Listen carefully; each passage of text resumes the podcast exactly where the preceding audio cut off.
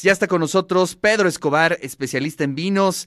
¿Qué está sucediendo en Chile, Pedro? ¿Cómo estás? Buenos días.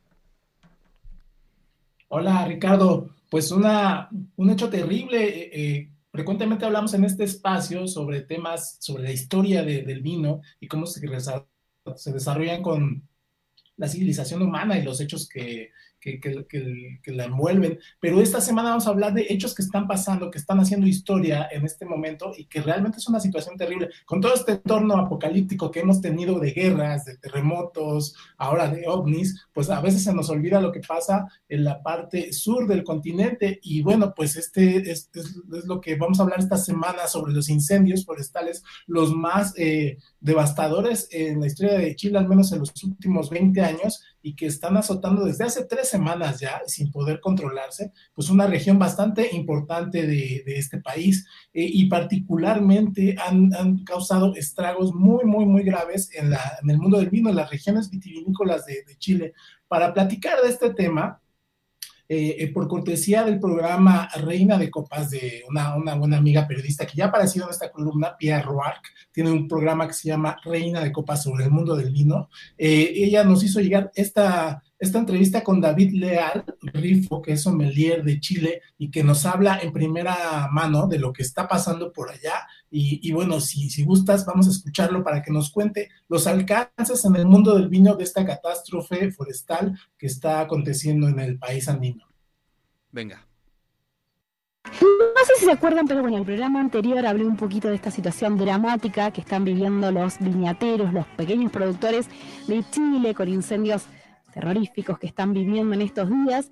Entonces eh, le pedí a un gran y queridísimo amigo, David Leal Rufo, que es sommelier de la ciudad de Santiago de Chile, que cuente un poco más en detalle qué está pasando y sobre todo cómo se están organizando eh, los mismos viñateros, sommeliers y enólogos, un poco para dar una mano a los pequeños productores y campesinos de la zona que están tremendamente afectados.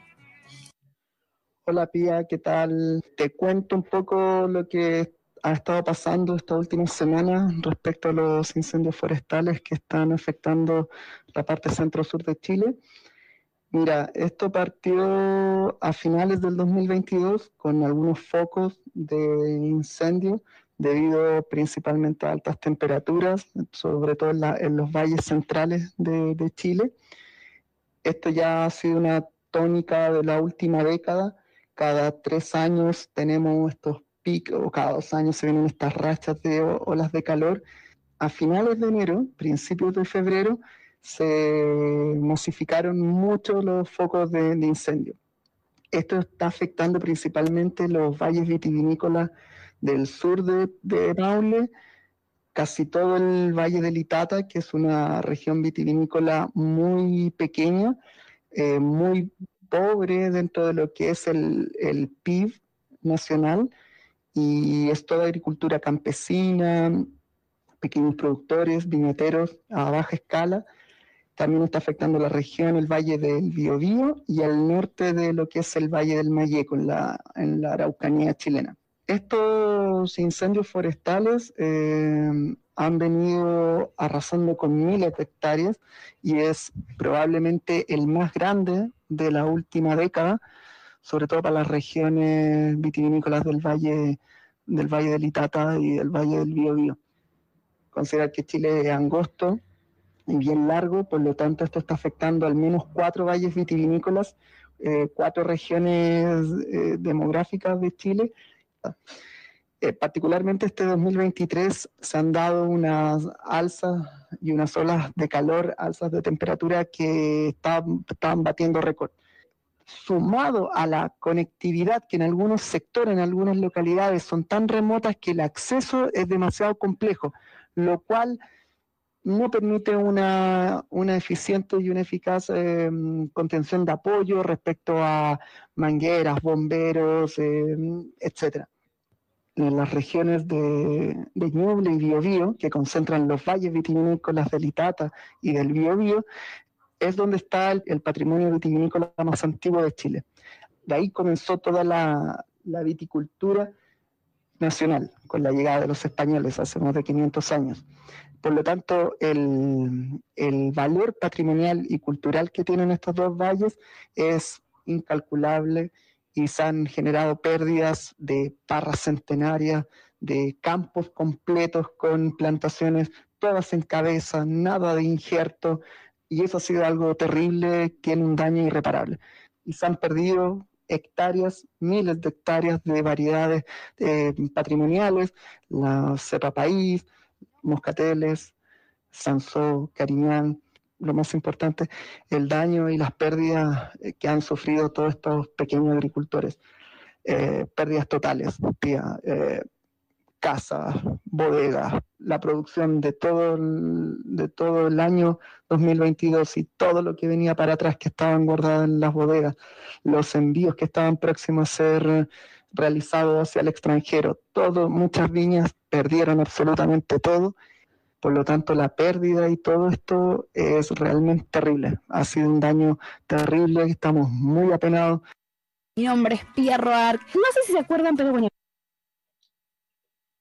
Así es, Ricardo. Es la, situación es crítica en Chile. Eh, la verdad es que se va a ver afectada la producción. Como vemos ahí, una cuarta parte de los valles vitivinícolas de Chile han sido ya incendiados. Y no solo eso, sino que el vino que se iba a exportar de la cosecha del año anterior, de 2022, que estaba en bodega, que estaba actualmente en proceso de manufacturación, de, de, embotellamiento, de, de manufactura, pues eh, también se ha arruinado. Este, se, la verdad es que vamos a resentir nosotros cómo nos afecta aquí en México, pues que va a haber escasez de, de vinos chilenos, que particularmente... Bueno, pues es la, es la gran mayoría que consumimos, creo, ¿no? Sí, sí, sí, y son muy accesibles y es el principal productor Exacto. del continente, entonces podemos esperar en los próximos años un, un incremento en precios aunado a este proceso de inflación. Entonces es terrible, es terrible lo que está pasando en Chile. México ya está apoyando con más de 150 mil, me parece 150 personas, 150 personas que están allá este, en, de, del ejército y, especialistas en,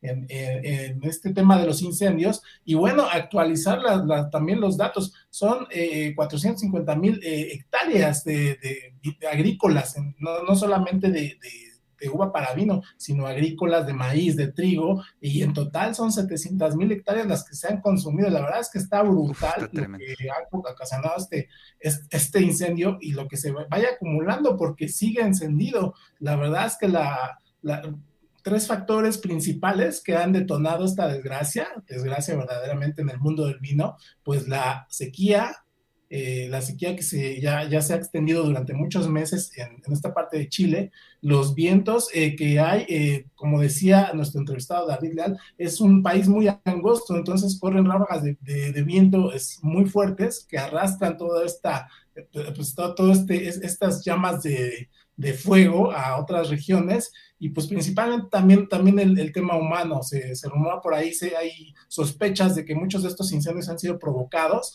por, por, grandes empresas que, tienen, que están aseguradas y este, pues no tienen en riesgo su capital. Así es que, pues la verdad es que es criminal lo que ha pasado aquí en, en Chile y cómo este, este tipo de temas también nos afecta aquí en México, ¿no? Este, se ha perdido también un, un, una gran parte del legado vinícola de este país. Hablaban de, de cepas centenarias y es que son plantas de, de vino, de, de vid, que llegan a durar más de 100 años. Este, eh, a eso iba yo, Pedro. Eh, ¿Qué riesgo hay de perder pues el ADN de esos vinos, ¿no?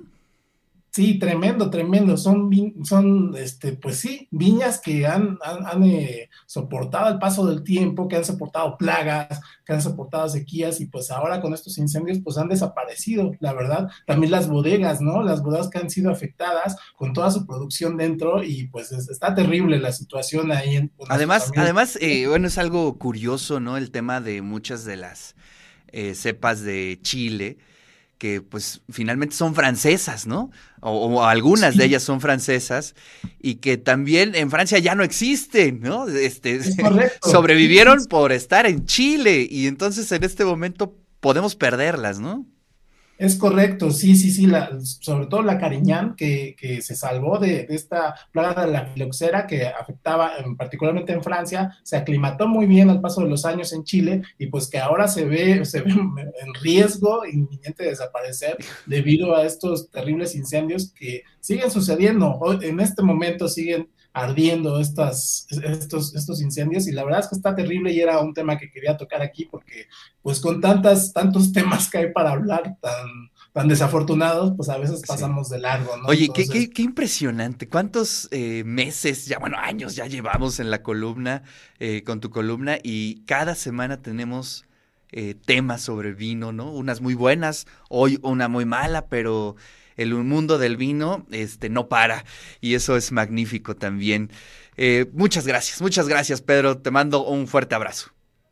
Un fuerte abrazo para todos y nos escuchamos aquí. Ah, bueno, antes de, de despedirme, agradecer a nuestra amiga Pia Roark por, por, hacernos llegar este material. La verdad es que este, es una entrevista muy interesante que pueden, pueden escuchar completa en, en su programa Reina de Copas. Está en Spotify y en YouTube. Y pues nada, nos escuchamos y nos vemos la próxima semana con más temas sobre la historia del vino y, y este, y la civilización humana. Aquí en, en el de eso se trata. Hasta pronto, Ricardo. Muchas gracias, querido Pedro.